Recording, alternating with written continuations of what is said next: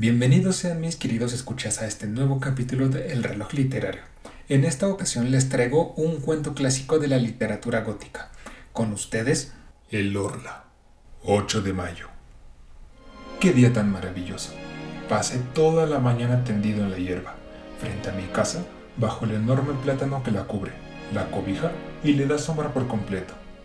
Me gusta esta región y me gusta vivir en ella, porque aquí están mis raíces esas profundas y delicadas raíces que atan a un hombre a su tierra donde nacieron y murieron sus antepasados, que lo atan a lo que allí se piensa y a lo que se come, tanto a las costumbres como a las comidas, y a las expresiones locales, al acento de los campesinos, a los olores del suelo, de los pueblos y del aire mismo. Me gusta mi casa en la que crecí. Desde mis ventanas veo el Sena fluir a lo largo de mi jardín, detrás del camino, casi en mi casa el grande y amplio Sena que va de Rouen al Havre, cubierto de barcos que pasan. A la izquierda, a lo lejos, Rouen, la vasta ciudad de techos azules, bajo la multitud afilada de los campanarios góticos. Son innumerables, frágiles o amplios, dominados por la aguja de hierro de la catedral, y llenos de campanas que resuenan en el aire azul de las hermosas mañanas, lanzándome su suave y lejano rumor de hierro su canto de bronce que me trae la brisa. Unas veces más alto, otras veces más tenue, dependiendo si se despierta o se adormece. Qué buen clima el de esta mañana. Hacia las once, un largo convoy de navíos, arrastrados por un remolcador, gordo como una mosca, que se quejaba de fatiga vomitando un humo espeso, desfiló frente a mi reja, detrás de dos goletas inglesas, cuya bandera roja ondeaba contra el cielo venía un extraordinario barco brasileño de tres mástiles, blanquísimo, admirable, limpio y reluciente. Lo saludé, no sé por qué. Tanto placer me dio ver ese navío. 12 de mayo. Tengo un poco de fiebre desde hace algunos días. Me siento indispuesto, o mejor dicho, me siento triste. ¿De dónde vienen esas influencias misteriosas que convierten en desánimo nuestra felicidad y nuestra confianza en angustia? Se diría que el aire, el aire invisible, está lleno de desconocidas fuerzas, de las que padecemos su cercanía misteriosa. Me despierto lleno de alegría, con ganas de cantar en la garganta. ¿Por qué? Bajo a la orilla del río y de pronto, después de un corto paseo, vuelvo desconsolado como si alguna desgracia me esperara en mi casa. ¿Por qué? Es un escalofrío que, rozando mi piel, estremeció mis nervios y ensombreció mi alma. ¿Es la forma de las nubes o el color del día? El color de las cosas, tan variable que, al pasar por mis ojos, enturbió mi pensamiento. ¿Quién sabe? Todo lo que nos rodea, todo lo que vemos sin observarlo, todo lo que rozamos sin conocerlo, todo lo que tocamos sin palparlo todo lo que encontramos sin distinguirlo, tiene en nosotros, en nuestros organismos y, a través de ellos, en nuestras ideas, en nuestros corazones mismos, efectos rápidos y sorprendentes e inexplicables? Qué profundo es este misterio del invisible. No podemos sondearlo con nuestros míseros sentidos, con nuestros ojos que no saben percibir ni lo demasiado pequeño ni lo demasiado grande, ni lo demasiado cercano ni lo demasiado lejano ni los habitantes de una estrella, ni los habitantes de una gota de agua. Con nuestros oídos, que nos engañan, pues nos transmiten las vibraciones del aire transformadas en notas sonoras. Son hadas que logran ese milagro de convertir en ruido ese movimiento y por esa metamorfosis dan nacimiento a la música, que vuelven melodiosa la agitación muda de la naturaleza, con nuestro olfato más tenue que el de un perro, con nuestro gusto que apenas puede discernir la edad de un vino Ah, si tuviéramos otros órganos que realizaran para nosotros otros milagros, ¿cuántas más cosas podríamos descubrir a nuestro alrededor? 16 de mayo. Estoy enfermo, definitivamente. Me sentía tan bien el mes pasado. Tengo fiebre, una fiebre atroz, y más bien un nerviosismo febril que hace que mi alma sufra tanto como mi cuerpo. Sin cesar, tengo esta sensación espantosa de un peligro amenazante esta presión de una desgracia inminente o de la muerte que se acerca, este presentimiento que es sin duda el ataque de un mal aún desconocido, germinado de la sangre y en la carne. 18 de mayo. Vengo de consultar a mi médico, pues ya no podía dormir. Me encontró el pulso acelerado, las pupilas dilatadas, los nervios vibrantes, pero ningún síntoma alarmante. Debo darme duchas y tomar bromuro de potasio. 25 de mayo. Ningún cambio. Mi estado es verdaderamente extraño. A medida que se aproxima la noche, una inquietud incomprensible me invade, como si la noche ocultara para mí una amenaza terrible. Ceno rápidamente, después trato de leer, pero no entiendo las palabras, apenas distingo las letras. Camino entonces de un lado a otro en la sala, con la opresión de un temor confuso e irresistible, el temor al sueño y el temor a la cama. Hacia las 10, subo a mi habitación, apenas entro, doy dos vueltas a la llave y ajusto los cerrojos. Tengo miedo. ¿De qué? Hasta ahora no le temía nada. Abro los armarios, miro bajo la cama, escucho, escucho. ¿Qué? ¿No es extraño que un simple malestar, tal vez un trastorno de la circulación, la irritación de una red nerviosa, una leve congestión, una pequeña perturbación en el funcionamiento tan imperfecto y tan delicado de nuestra máquina viviente, pueda convertir en melancólico al más alegre de los hombres y en un cobarde al más valiente? Luego me acuesto y espero al sueño como se esperaría al verdugo. Espero con espanto su llegada, y mi corazón palpita, y mis piernas tiemblan, y todo mi cuerpo se estremece en el calor de las mantas, hasta el momento en el que caigo de golpe en el suelo, como si cayera para ahogarme en un abismo de agua estancada. No lo siento venir como antes, a ese sueño preferido, escondido cerca de mí, que me acecha, que me va a tomar la cabeza cerrarme los ojos, aniquilarme. Duermo, bastante. Dos o tres horas. Luego, un sueño. No, una pesadilla. Me oprime. Sí, siento que estoy acostado y que duermo. Lo siento y lo sé. Y siento también que alguien se me acerca, me observa, me palpita, se me sube a mi cama, se arrodilla sobre mi pecho, toma mi cuello con sus manos y aprieta, aprieta con todas sus fuerzas para estrangularme. Yo yo me resisto, sometido por esta impotencia atroz que nos paraliza en los sueños. Quiero gritar, no puedo. Quiero moverme, no puedo. Intento, con esfuerzos terribles, jadeando, darme vueltas, rechazar a este ser que me aplasta y asfixia. No puedo. Y de pronto me despierto, enloquecido, bañado de sudor. Enciendo una vela, estoy solo. Después de esta crisis, que se repite todas las noches, duermo por fin, en calma, hasta la aurora. 2 de junio. Mi estado se ha agravado aún más. ¿Qué es lo que tengo entonces? El bromuro no hace ningún efecto. Las duchas tampoco. Hace un rato, para cansar mi cuerpo, tan agotado ya, fui a dar una vuelta en el bosque de Raumor. En un principio, me pareció que el aire fresco, ligero y suave, lleno del olor de las hierbas y de las hojas, vertía en mis venas sangre nueva, una energía nueva en el corazón. Tomé un ancho camino de casa Luego me desvié hacia la Bougie, por una alameda estrecha, entre dos filas de árboles exageradamente altos que formaban un techo verde, tupido, casi negro, desde el cielo y yo. Un estremecimiento me invadió de pronto. No un estremecimiento de frío, sino un extraño estremecimiento de angustia.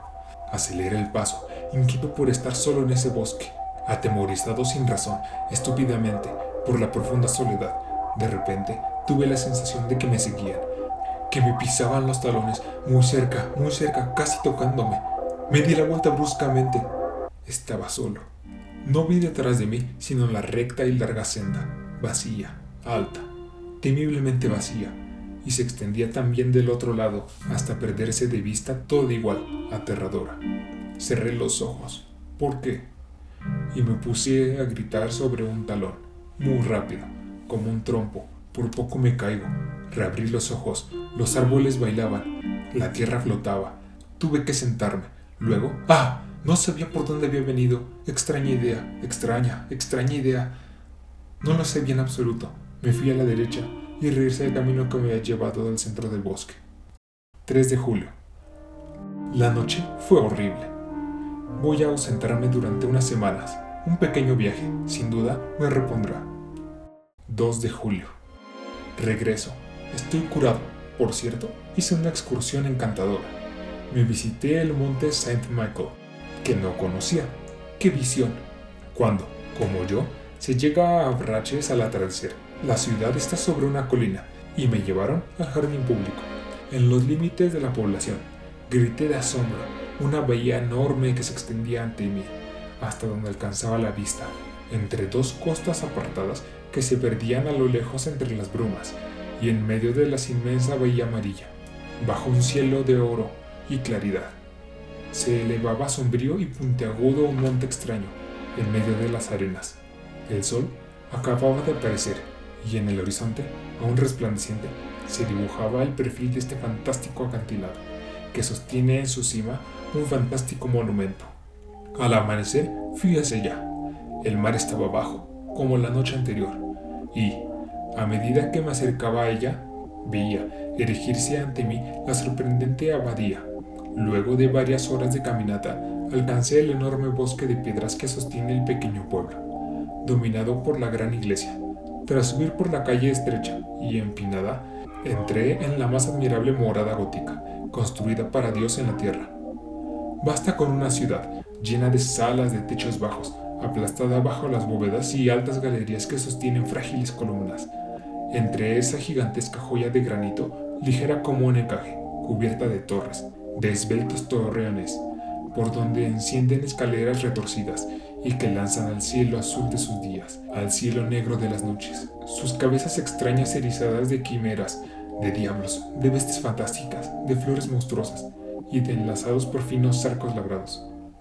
Cuando alcancé la cima, le dije al monje que me acompañaba, Padre, qué bien se debe estar aquí. Hay mucho viento, señor, respondió, y nos pusimos a conversar, viendo crecer el alma, que avanzaba por la arena y la cubría con una coraza de acero. Y el monje me contó historias, todas las viejas historias del lugar, leyendas, siempre leyendas. Una de ellas me impresionó mucho. Los habitantes del lugar, aquellos del monte, aseguraban que por las noches se oyen voces en la playa y que luego se oye el balido de dos cabras, una con voz fuerte, la otra con voz débil. Los incrédulos afirman que son los gritos de los pájaros marinos y que unas veces parecen válidos y que otras quejas humanas. Pero los pescadores rezagados fueron haber encontrado, entre dos mareas, alrededor del pequeño pueblo, arrojado tan lejos del mundo, a un viejo pastor, rondando por las dunas, al que no se le ve nunca la cabeza, tapada con su capa, y que conduce caminando ante ellos, a un macho cabrío con rostro de hombre y una cabra con rostro de mujer, ambos con largos cabellos blancos, y hablando sin cesar baleándose en una lengua desconocida y luego dejando de gritar de repente, para balar con todas sus fuerzas. ¿Ustedes creen eso? le dije al monje. No sé, murmuró. Si existieran en la tierra otros seres, proseguí, distintos de nosotros, ¿no los conoceríamos desde hace tiempo? ¿No los habría visto usted? ¿No los habría visto yo? ¿Acaso vemos la cien milésima parte de lo que existe? Respondió. Mire el viento, por ejemplo, ¿Qué es la mayor fuerza de la naturaleza?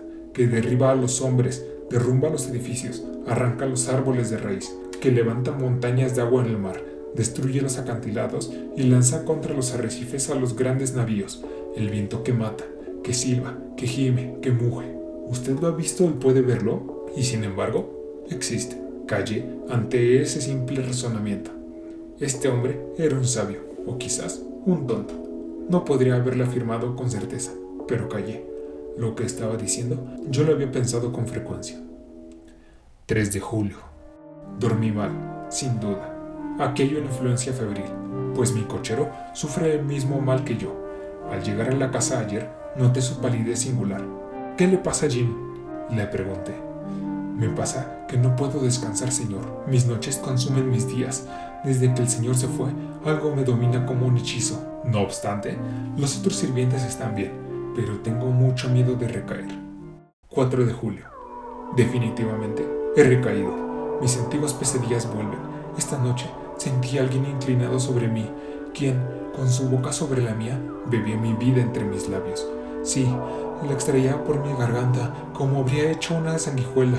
Luego se levantó, saciado, y yo me desperté tan lastimado, destrozado, aniquilado, que no podía moverme. Si esto continúa unos días más, sin duda, me iré de nuevo. 5 de julio. Habré perdido la razón. Lo que pasó, lo que vi anoche, es tan extraño que mi mente se confunde cuando pienso en ello. ¿Cómo hago ahora cada noche? Habría cerrado la puerta con llave.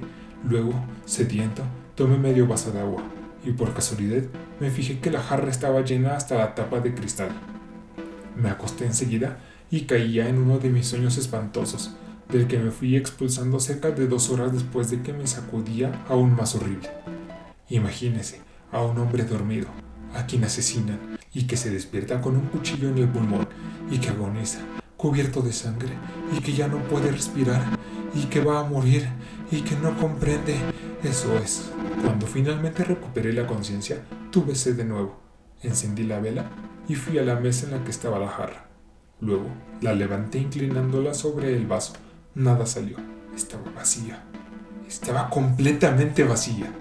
Al principio no entendí nada. Luego, de repente, sentí una emoción tan terrible que tuve que sentarme, o, mejor dicho, caí en una silla. Luego me incorporé de un salto para mirar a mi alrededor. Después me senté otra vez, abrumado del asombro y del miedo, ante el cristal transparente. Lo contemplaba con la mirada fija, intentando adivinar. Mis manos temblaban. ¿Cómo se habían bebido esa agua? ¿Quién? ¿Yo? Yo sin duda. Solo pudo haber sido yo. Entonces era sonámbulo. Vivía, sin saberlo, esa doble vida misteriosa que nos hace dudar si hay dos seres en nosotros o si un ser ajeno, desconocido e invisible anima por montones, cuando nuestra alma está embotada, nuestro cuerpo cautivo que obedece a este otro, como a nosotros mismos, más que a nosotros mismos. Ah, ¿quién comprenderá mi angustia espantosa? ¿Quién comprenderá la emoción de un hombre, cuerdo, bien despierto, totalmente razonable, y que mira horrorizado a través del vidrio de una jarra y un poco de agua desaparecida mientras dormía? Y me quedé así hasta el amanecer, sin atreverme a volver a la cama. 6 de julio. Me estoy volviendo loco. Otra vez se bebieron toda la jarra anoche, o mejor dicho, la bebí. Pero soy yo, soy yo. ¿Quién será? ¿Quién? Oh, Dios mío, me estoy volviendo loco. ¿Quién me salvará? 10 de julio. Acabo de hacer unas pruebas sorprendentes. Definitivamente, estoy loco. Y aún así, el 6 de julio, antes de acostarme, puse en la mesa vino, leche, pan y fresas.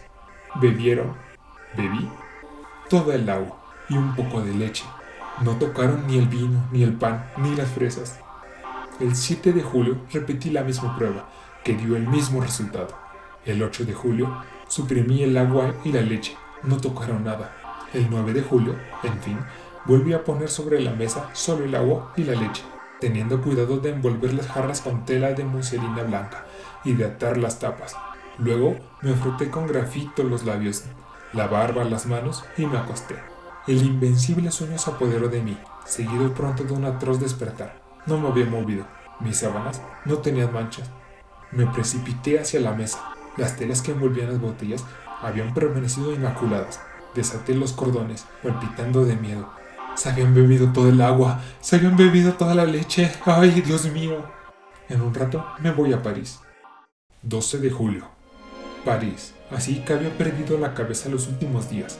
Tal vez fui un juguete de mi imaginación nerviosa, a menos que realmente sea sonámbulo o que haya sufrido una de esas influencias comprobadas, pero inexplicables hasta ahora, que llaman sugestiones. En todo caso, mi extravío rayaba en la demencia y 24 horas de París fueron suficientes para recuperarme. Ayer, después de ir de compras y hacer unas visitas que le dieron a mi alma un aire nuevo y revitalizante, terminé mi noche en el teatro francés. Se presentaba una obra de Alexander Dumas hijo, y ese carácter vivaz y poderoso terminó de curarme. En efecto, una soledad es peligrosa para las inteligencias que piensan demasiado. Necesitamos a nuestro alrededor hombres que piensen y hablen. Cuando estamos solos mucho tiempo, llenamos el vacío de fantasma.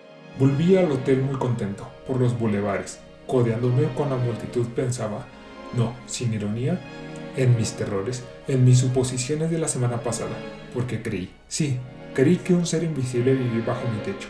Qué débil es nuestra mente, y qué alarma, y se pierde rápido en cuanto un hecho incomprensible nos impresiona. En vez de concluir con estas simples palabras, no lo entiendo porque la causa se me escapa? Imaginamos de inmediato misterios espantosos y fuerzas sobrenaturales. 14 de julio. fiesta de la República. Pasé por las calles, los fuegos artificiales y las banderas me divertían como un niño, aunque es muy tonto estar contento en una fecha determinada por decreto del gobierno. El pueblo es un rebaño imbécil, unas veces estúpidamente paciente y otras ferozmente rebelde. Le dicen, diviértete, se divierte. Le dicen, ve a luchar contra el vecino, va a luchar. Le dicen, vota por el emperador, vota por el emperador. Después le dicen, vota por la república y vota por la república.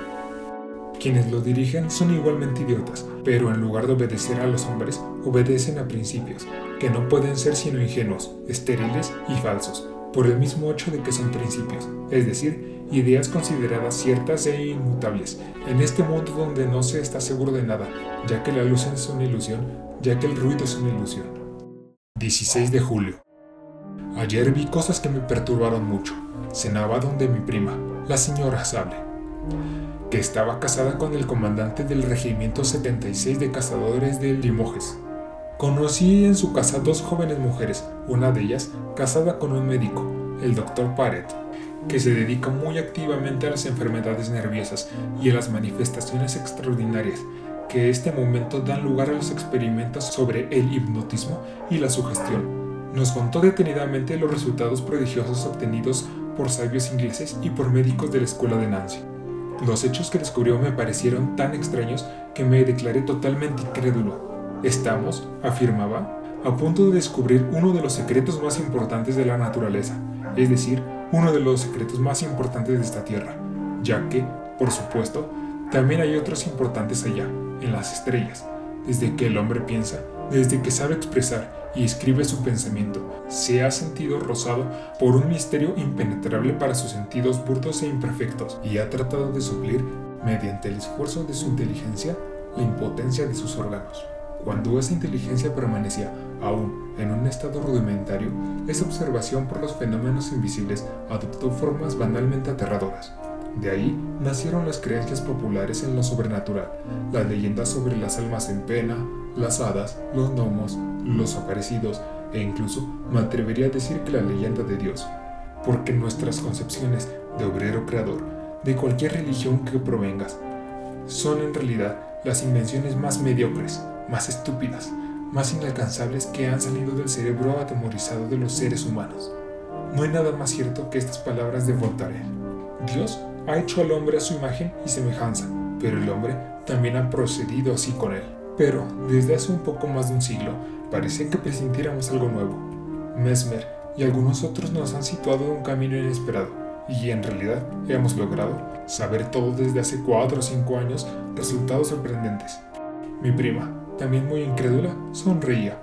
El doctor Paret le dijo, ¿Quisiera que trate de dormirla, señor? Sí, me parece bien. Ella se sentó en un sillón y él comenzó a mirarla fijamente, fastidiándola. Yo, de repente, me sentí un poco inquieto, con el corazón palpitante y un nudo en la garganta. Veía los ojos de la señora Sable entornándose, su boca crispándose y su pecho jadear. Al cabo de diez minutos estaba dormida. Póngase detrás de ella, dijo el médico. Y me senté detrás. Él le puso entre las manos una tarjeta de vista, diciéndole, Esto es un espejo. ¿Qué ve en él? Veo a mi primo. Respondió ella. ¿Qué está haciendo? Retorcerse el bigote. ¿Y ahora?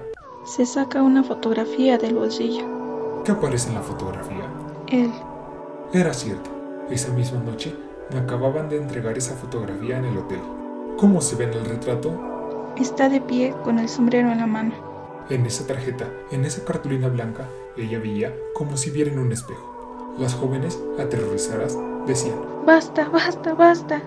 Pero el doctor ordenó, mañana se levantará a las 8. Después irá a ver a su primo en su hotel y le suplicará que le preste cinco mil francos que su marido le ha pedido y que le reclamará en su próximo viaje. Luego la despertó. Mientras regresaba al hotel, pensaba en esa curiosa sesión y me asaltaron dudas, ninguna sobre la absoluta, sobre la indudable buena fe de mi prima, a la que conocía como una hermana desde la infancia, sino sobre un posible engaño del doctor. ¿No disimularía en su mano un espejo que le mostraba a la joven dormida al mismo tiempo que su tarjeta de visita? Los prestidigitadores profesionales hacen cosas mucho más singulares. Regresé entonces y me acosté. Esa misma mañana, hacia las ocho y media, me despertó mi ayudante de cámara y me dijo, aquí está la señora Sable, que pide hablar enseguida con el señor. Me vestí de afán y la recibí. Se sentó, muy alterada, con los ojos bajos, y sin levantarme en el velo, me dijo, Mi querido primo, tengo que pedirle un gran favor. ¿De qué se trata, prima? Me incomoda mucho decírselo, pero tengo que hacerlo. Lo necesito. Necesito absolutamente cinco mil francos. ¿Cómo? ¿Usted? Sí, yo, o más bien mi marido, que me ha encargado que los consiga. Estaba tan asombrado que balbucía mis preguntas. Me preguntaba si ella y el doctor Parent no se habían burlado de mí, si esto no se trataba sino de una simple broma, preparada con antelación y muy bien representada. Pero al mirarla con atención, todas mis dudas se disiparon. Temblaba de angustia. Tan doloroso le resultó este proceso, y comprendí que los sollozos se acumulaban en su garganta. Sabía que era muy rica y continué. ¿Cómo así? ¿Su marido no dispone de cinco mil francos? Vamos, reflexione. ¿Está segura de que le encargó que me los pidiera? Dudó durante algunos segundos, como si hiciera un gran esfuerzo por buscar en su memoria, y después respondió. Sí, sí, estoy segura. ¿La ha escrito? Dudó de nuevo, reflexionando. Intuí el esfuerzo torturador de su pensamiento. No sabía. Lo único que sabía era que tenía que pedirme prestado cinco mil francos para su marido. Entonces se atrevió a mentirme. Sí, me escribió. ¿Cuándo? Anoche no dijo nada. Recibí su carta esta mañana. ¿Puede mostrármela? No, no, no. Contenía cosas íntimas. Demasiado personales. La quemé. Entonces, ¿su marido se endeuda? Dudó otra vez y después murmuró. No lo sé. Es que en este momento no dispongo de cinco mil francos, mi querida prima, le dije bruscamente. Lanzó una especie de grito de dolor. Oh, le ruego, consígalos. Se exaltaba, unía las manos como si me estuviera rogando. Escuchaba cómo su voz cambiaba de tono, lloraba y tartamudeaba, dormida por la orden irresistible que había recibido. Oh, oh, se lo suplico. Si supiera cómo sufro, lo necesito hoy. Sentí lástima por ella. Los tendrá pronto, se lo juro. Oh, gracias, exclamó. Gracias, qué bondadoso es usted. ¿Se acuerda de lo que ocurrió anoche en su casa? Proseguí. Sí. ¿Se acuerda de que el doctor Parent le hipnotizó? Sí.